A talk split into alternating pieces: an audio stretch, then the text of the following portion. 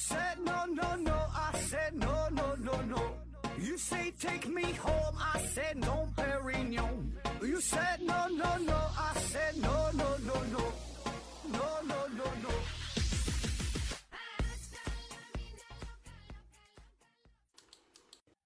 拼命探索不求果，欢迎您收听思考盒子。本节目由喜马拉雅平台独家播出。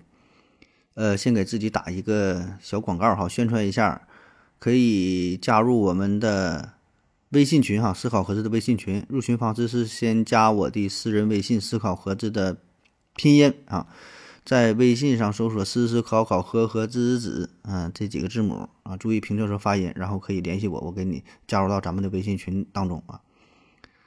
今天还是回答听友的问题。第一个问题，纯音小月提问说：“看着标题呀，又来劲儿了啊！”话不多说，一个哲学问题。有句话说：“语言的边界就是人类认知的边界。”这句话是谁说的啊？怎样理解这句话？你得用人类语言来理呃来解释，但是要解释其中奥义，是要站在语言边界之外来看的。还有就是，我们只是活在自己的发明的语言。世界啊，而非真实世界。嗯，这个是原句是叫“语言的边界是思想的边界”哈，语言的边界就是思想的边界。这句话是维特根斯坦说的啊。呃，这其实就是说啥呢？咱们这个语言吧，咱的语言有很多的局限性，对吧？这个得咱得承认，对吧？语言不是完美的，一定有缺陷的。然后，这个语言呢，又是我们最重要的。沟通交流的手段，同时语言也是我们思维工具的基础。你你你思考问题的时候，你得有一个语言，得用语言去思考。那么这也就意味着啊，这些你嗯沟通交流啊、思维等等啊这些东西，它都是依附于语言之上的。那么语言有局限性，那你的思维。你的交流种种这些东西也都有局限性，就比如说语言，它很难还原出咱这立体的多维的世界。你怎么去描述啊？对吧？你你怎么去说？你写小说，无论怎么去写，怎么去说，它跟音乐，它跟电影，它跟其他的绘画方式是完全不一样的啊！说这个人再怎么漂亮，对吧？语言上的形容你也可以去想，但是跟真实的情况不一样，对吧？就大伙看小说，叫一千个人当中，一千人心中有一千个哈利波特啊，哈姆雷特，对吧？大伙想的完全不一样。那拍电影一看，哎，是他就是他，啊，就是这个语言，其实这么说它是非常单调的，对吧？所以为什么咱喜欢看小说？看小说的意思就是小说当中的主人公可以按照你的想法去设想，都觉得小说当中这个人物是完美的。但是一看电影呢就不不行了啊，这这演员长得什么样？所以呢，你看这个它语言实际上它是非常单调的，它相当于是一维的。那绘画它是一个二维的，雕塑这是一个三维的，你怎么用这个一维的形式去表达二维和三维，很难去做得到，对吧？一定会有一些偏差，一定会有一些主观的感受在里边。所以我说，你读者读小说的时候，之所以觉得小说很好，他是加入了自己的主观成分，所以他这种理解是已经歪曲了，已经跟真真实的世界是不一样的啊，这就是他的局限，对吧？你再怎么用语言去描述，你也说不出来。就是说，比如说这个什么东西，什么就这个折耳根啊，鱼腥草什么味儿？你可以用很多的语言去描述它，但这个人没吃过，就是没吃过，你怎么形容他也他也想象不到啊。这个地方没去过，你说再怎么好看啊，这个那会儿有个山，那会儿有个河，那会儿什么东西，再怎么漂亮，也不知道这个到底是什么样。只有真正来到这个地方，你才能体验到这种真实的感觉啊。这语言。然后呢，咱说平时咱思考啊，你想问题的时候。绝大多数情况，都是以语言作为基本的元素啊。当然，有一些特殊情况，有一些特殊的人，他会用形象或者是其他的方式进行思维。比如说，有一些艺术家，呃，有一些自闭自闭症人群啊，有一些就各种有精神类疾病的人，对吧？他可能是用这个图像思维的形式。还有一些小孩也是，小孩他很多时候他也是用这种图像思维的方式，就是这种形式吧，他不是说。不是说哪个好哪个坏哈，各有各的特点。那有的人就是这记忆力非常好，他看东西他不是字儿，他看东都是图，一幅画，细节都能都都能都能记住。就是他以这种形式记忆，以这种方式呢进行思维，但咱绝大多数人仍然是用语言作为思维的基础啊。那再说语言是有局限性的，那你的思维必然是有局限性的。那再比如这个语言呢，哈，这个局限性还有啥呢？就是语言，咱说你所有的这个语句吧，它都是一个概括性的描述，不可能是一个具体的、全面的去描述，因为啥？本身全世界上的这个事物那太多了，可以说是无穷无尽的。但是任何一种语言，它都是有限的，它的单词再多，对吧？你在汉语，这康熙字典里多少个字儿，对吧？好几万吧，上万还还是十多万，反正老多字了。但就算是这样，你这些词语，不可能与世界上所有的事物、所有的现象、所有的感觉一一对应，不可能。对吧所以我们在描述一个事物的时候，经常会遇到一种情况，就是说，哎，这事儿很难去说，很难去描述，找不到一个精准的语言，没有这个字眼儿去表达，只能用一些近似的词语。比如说，看到一种颜色啊，咱说看到红色，那都叫红色。那这种红，它红的千差万别，它里边这个光谱，这个这波长上稍微差一点，给我们带来的视觉效果是完全不同的。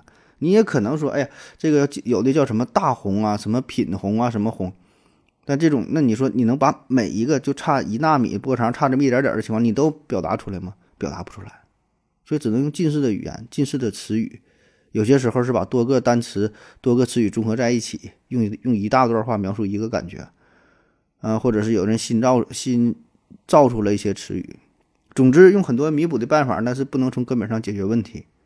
对吧？就是这个语言没法真实的、完全的描述出所有世界上的各种状态，这这也是语言的局限性。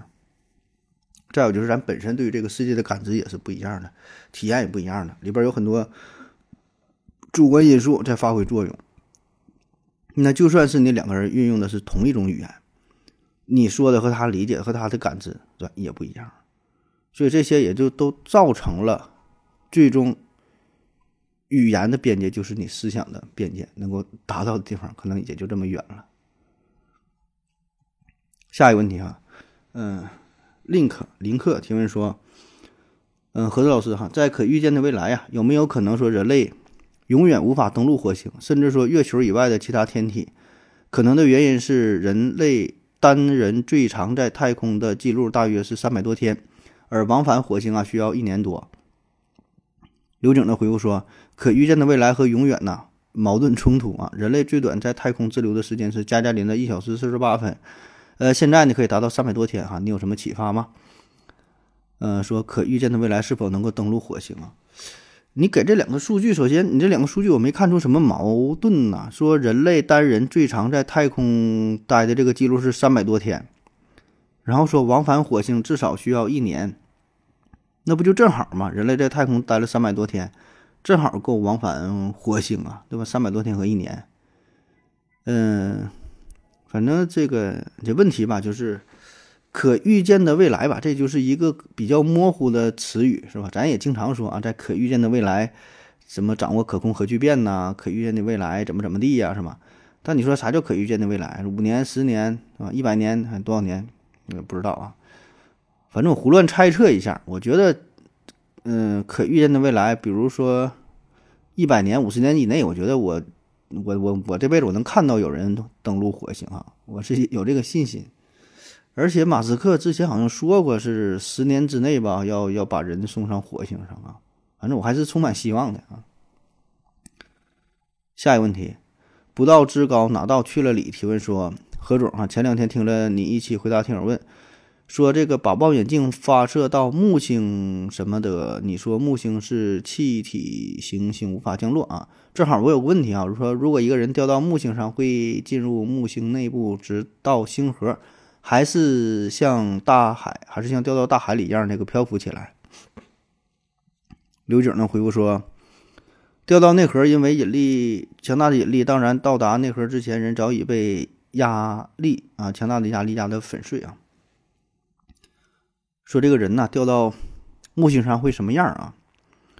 这个木星呢，它是一个气态行星啊，不像咱们地球啊、金星啊、火星啊是岩石行星，是吧？是一块大石头块子啊，它们是一个都是气儿啊。主要呢是由氢气组成的，还有一些呢是呃含硫的一些氰化物啊。因为木星非常大，对吧？这太阳系之内是最大的行星了，它的引力呢也是非常大。那如果一个人靠近木星的时候，呃，基本呢就会瞬间就会被木星巨大的引力就就就撕得粉碎了啊。像那个一九九几年、九四年嘛，苏梅列克韦九号卫星那个彗星啊，不就是撕成碎片嘛，变成多少片了？叮咣叮咣，然后砸到这个木星上，引力巨大。还有咱看那个。叫什么玩意儿？《流浪地球》那电影不也说嘛？有什么洛希极限呐？有什么？反正就是引力非常大啊，就给你撕成碎片了。那人也是。当然，咱可以设想一下啊，如果在未来，咱有可能设计出更加高级的羽绒服，不是，是更加高级的宇航服啊。羽绒服是估计没啥用了。呃，这宇航员穿上更加高级的宇航服啊，非常结实。咱假设说能能够达到木星的这个。表面甚至到达这个木星的内部哈，呃，当然引力是一方面哈，它这个压强也是非常大呀。那那这个就像是咱去那个马里亚纳海沟，对吧？深海当中压力非常大，能你压压扁了啊。所以对这个宇宇宇宇航服的要求非常非常非常高了啊。而且呢，还有啥呢？你你进入到这个木星，它不都是气儿嘛，对吧？你的摩擦呀，它一摩擦的话，温度也非常高。就像很多这个小行星陨石，对吧？到达地球不也是一摩擦摩擦就烧没了啊？所以这个环境是非常非常的恶劣呃！基本你到那边上就各种原因嘛，就就给干没了啊！再加上那木星上面风也特别大，咱这个风好像海上一些什么超级台风，顶大天也就是每秒五十米，这就算快的了。那木星上平平常常风速就每秒一百多米啊！那目前呢，人类探测木星最深的地方是在它的云层下边大约一百二十千米左右，也就探测到这啊。这是伽利略号探测器在二零零三年九月二十一号到达的位置。嗯，但是再往下呢，就环境太恶劣了啊。就说这个木星巨大的压力加上这个摩擦啊，导这个导致的产生的热量，最后这个探测器就坠毁了，里边是啥也看不着了啊。当然，我们可以就假设一下哈，设想一下。嗯，理论上啊，你再往下走，保证是一片漆黑了，因为这个阳光你透不过去啊。你接着再往下走呢，这个信号呢也是发射不出来，因为你发射咱不都是用这个无线电吗？这什么？你发射的这个信号都会被木星的深层大气就给吸收掉了，你也联系不上。那当你下降到云层下边两万多千米的时候，这个时候温度啊就会超过六千摄氏度啊，跟这个太阳表面就差不多了，比这可能还得高点儿。压强呢是地球表面的二百万倍，哎，那再往下走啊，就非常黑哈。你咱说，假设你可以带着手电筒，手电筒也很结实，就是打着手电筒一看，那你会看到啥呢？十分光亮、闪光的物质，叫金属氢。金属氢啊，这种氢呢算是特殊的形态。呃，起初呢，这金属氢呢是以液态的形式存在，但是你一直往下降，压强越大哈，最后这个氢它都不都不是气体了，它是。叫以金属氢，这种这种这种这种形式啊，呃，液态的，甚至说是固态的固态的金属的形式存在。那你再往下落的话呢，下边金属氢越来越多，你会受到一个金属氢向上的一个推力，然后呢，又由于自身的重力还得往下降，对吧？最后这两个力平衡的时候，哎，你就这会儿不动了，漂浮在木星当中啊，穿着一个非非常厉害的羽绒服啊，动弹不了了，你搁这待着吧。下一个问题，五五五五提问说，嗯，何总好啊，前两天看综艺节目说这个梁龙啊开始拍电影了啊，中间还有中间还用了你的片尾曲啊，请问何总对梁龙拍电影怎么看啊？夜风闪烁，风儿吹过，回复说，合着应该是在电影院看啊。说龙一拍电影这个事儿啊，这个我倒是听说了呀，也关注了，但是具体的这个电影我还真就没看过啊，那咱也没法评论，没法评论啊。呃，反正我还是挺支持他这拍电影的这个行为啊，我觉得挺好的。一个是咱说向各个方向都发展发展，另外呢，这玩意儿咱也咱说也确实说实话也可以多赚点钱，是吧？这个票房祝他票房大卖啊。下一个问题啊，峰哥一号提问说，何总，为什么全国人民叠被子的方式都一样，都是军被样式啊？这是谁发明的？为什么普及全国？呃，你别动，我去买橘子。回复说也不是，我就从来不叠被子啊。刘整回复说要将矩形折叠成规则形状，又便于折叠、便于摆放，又要整洁美观。总共也没几种方法啊。被子的折叠方法，与其说是一种发明，更应该说是一种劳动人民在生活当中的经验总结啊。说叠被这个事儿是吧？嗯，叠被这个事儿呢，确实也就是这么几种，对吧？你说你还能叠出花来呀？常见的无非就是我能想到的，无非就两种方式啊。嗯，一种啊，咱说把这个被子，假设说这被子的四个角从左上角开始按顺时针的方向分别记录为 A、B、C、D。那你叠的时候，一种方式就是让这个 C 和 A 重合，D 和 B 重合啊，说白就这么折一下，是吧？然后最下边呢，再往上面折一下，再跟这个 A、B 重合一下，对吧？这是一种比较常见的。那还有一种呢，就是从两边向中间折，就是 A、B 往中间折，C、D 也向中间折，然后再这么一折啊，这个就是在这个部队当中，就你说这个部队当中比较常见的折被子的方法。当然也有其他种的方式，对吧？比如说从一头卷到另一头的。叫铺盖卷嘛，一卷对吧？还有人呢，根本就不叠的啊，这个也挺多啊。所以呢，这个也没有什么其他创新的方式，还是以方便、实用、简单、美观为主呗，对吧？也就都这么去叠，你你学不学，这也都能想得到，对吧？就就这么叠呗，你还能还能叠出来，叠个大轮船，叠个大飞机出来。嗯，下一个问题，叶儿闪烁，风儿吹过，夜空闪烁，风儿吹过。提问说。何总好看新闻联播的时候啊，总想到一个问题，就是这个新闻联播屏幕下方的手语老师是怎么翻译人名的？比如说特朗普、拜登啥的啊。换句话说，就是手语怎么翻译成翻译这个外来语啊？呃，说手语如何表达人名，特别是外国人名是吧？这个翻译过来的这些词儿啊，这种情况其实不只是在新闻联播当中。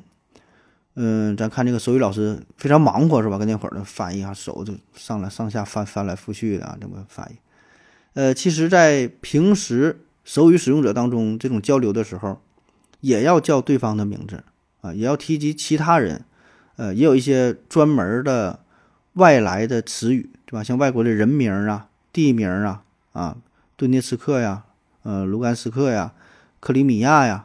对吧？还有一些一些人名，对吧？这个听叫起来很拗口，说特别俄罗斯的名一叫很长。那么这个是怎么利用手语来表达出来呢？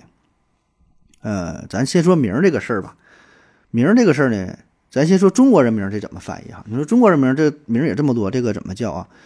呃，那这个手语使用者呢，首先啊，一般呢他会有一个自己的手语名。手语名这个名呢，可以是自己起的啊，比如说就像咱网名或者是笔名一样，叫点你叫个什么小石头、狗蛋子什么玩意儿，就就就这个啊。比如说我我的手名，比如说叫盒子，那你叫我的时候就比划，就是提到盒子，就比划一个小盒，方方正正的，哎，一个盒子就行，那就是我呗。当然你也可以用原来的名字也行啊，比如说叫刘敬正啊。你可以用谐音的方式啊，这里边刘啊刘有专门这个姓，有专门的手语的一个表达方式。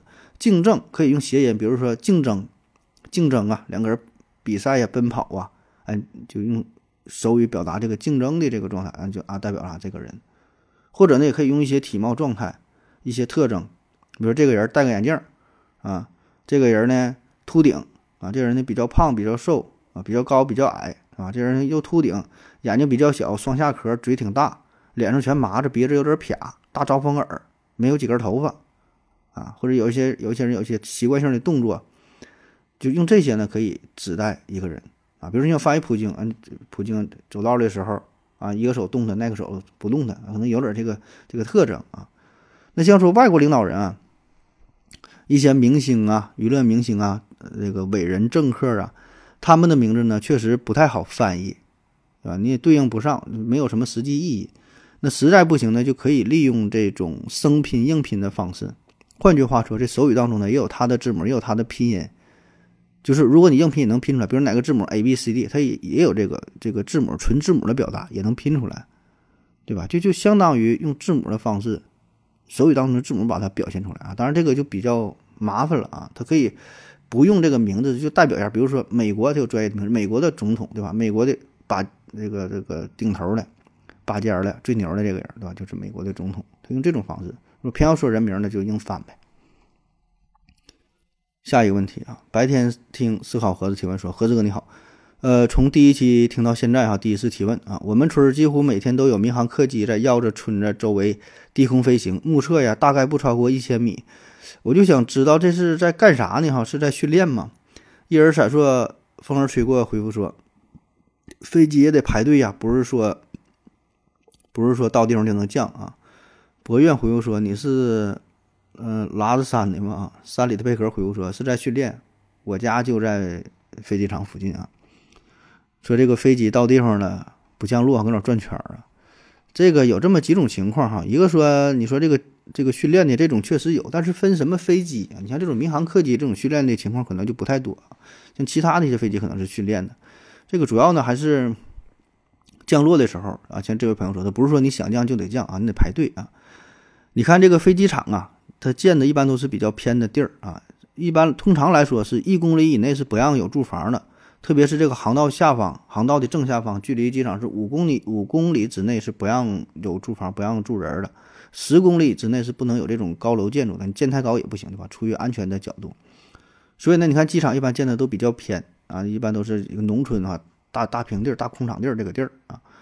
所以你看，你不说？也是这要着你们村子也是在农村这这个地儿，对吧？所以你旁边保证是有机场，离机场比较近，天天呢能看到民航客机的。起飞和降落啊，就像绕着你们村子飞是吧？好像侦察你们村子似的。其实呢，这里边这个它这个原因啊，嗯，几方面哈。它这个不叫转圈飞，专业名词这叫盘旋啊，叫盘旋。第一个呢，就是因为这个飞机的航线呢，它是比较固定的啊。就虽然你看天空非常空，很大地方啊，随便飞呀，呃，不是啊，这个飞机的航线呢，它是固定的。你可以想象成就是空间当中有一个管道。它在这个管道里边飞，相对来说是你不能瞎飞，你只能在管道里边。当然，它这个管道是非常粗、非常大，上下左右有一定的浮动啊，但是你不能差太多。如果你想大幅度的改变航道的话，你得跟地面的塔台申请，要不然这不危险对吧？那天上你说真要撞上了，你躲躲不开啊。你特别是你降落的时候，那都往这一个地方飞，风险性就更大了啊。你得必须得严格要求。所以呢，你的飞机准备降落的时候。它从不同的方向回到机场，那在快要到达机场的时候，必须按照规定的路线进行降落，不是你想停就想停的。那么在空中盘旋，一个呢是等一会儿这个时间，对吧？下边可能这不行，你等一会儿。再有一个呢，也是为了调整好角度，就算地下一个飞机也没有，大空场等着你停，你也有一个减速啊、调整角度啊，对吧？得有这个过程，然后才能着陆啊。你可以想象一下，就像咱们这个汽车，你回家之后你想停车。你家有个车库，你想往里停车，这车库地方不太大，然后呢，你你往里停，可定可码往里停，你你一把轮可能很难停进去。但是你这个汽车呢，可以往前，可以往后，可以倒。那飞机不行，飞机只能一个方向，所以它得来这一个，在这地方来回转圈，调整角度，调整速度啊。调整好之后，那只能往前嘛，反反复复的转圈转圈，它只能用那种转圈的方式进行去调整，最后调整好才能着陆啊。专业的说法呢，这个叫五边飞行，五边一二三四五五边啊，转圈转圈什么五边飞行。当然说多了你也不懂啊，主要是我也不懂啊，就可以简单的理解成像开车似的，左转左转左转左转，好像是个圈儿，哎，就这意思。这就是飞行员的一个基本功啊，降落的时候你都得都得学这个，就调整角度、调整速度，寻找最佳的降落的姿态。那么再有呢，就是说刚才提到的飞机场上这个航班比较多，这不是你一架飞机对吧？机场周转不开了，这时候咋整？你快到地方了，你不能硬停，先等着呗，在天上徘徊呗。转圈呗，转转转，听地面塔台安排。行了，轮到你了，下来吧。哎，转圈好了，按这个顺序啊，你才才能降落，才能停。呃，那还有其他一些比较少见的原因啊，比如说这个出于安全角度的考虑，你到了这个地方附近机场不行，能见度太低，刮风下雨，特别是一些侧风，那跑道上侧风不行，对吧？你要是顺风顶风的这种这种可能还凑合，你你要大侧风，或者附近有雷暴啊，能见度低啊，雨很大。然后这些天气都是可能就得等一会儿，对吧？还有一种比较罕见的情况，就是飞机出现了一些意外的情况，出现一些故障。哎，那这时候你听出现故障，赶紧停啊！呃，分啥事儿啊？有一些时候你这个有故障之后吧，它得还得飞一会儿，就是目的想把这个燃油给耗掉。燃油耗掉有两个好处，第一个呢能够减轻飞机的重量，但带那油呢油油箱老大了，多飞一会儿把油烧掉轻啊，轻的话相对安全。再有呢，本身这个燃油它也有一定危危险性，对吧？把油耗掉也是为了，呃，保障这个飞机降落时候的安全啊。所以种种原因啊，嗯，好了，好，感谢您各位的收听，谢谢大家，再见。感谢您的聆听。如果您也想提问的话，请在喜马拉雅平台搜索“西西弗斯 FM”，在最新一期的节目下方留言即可。欢迎您的参与，我在这里等你哦。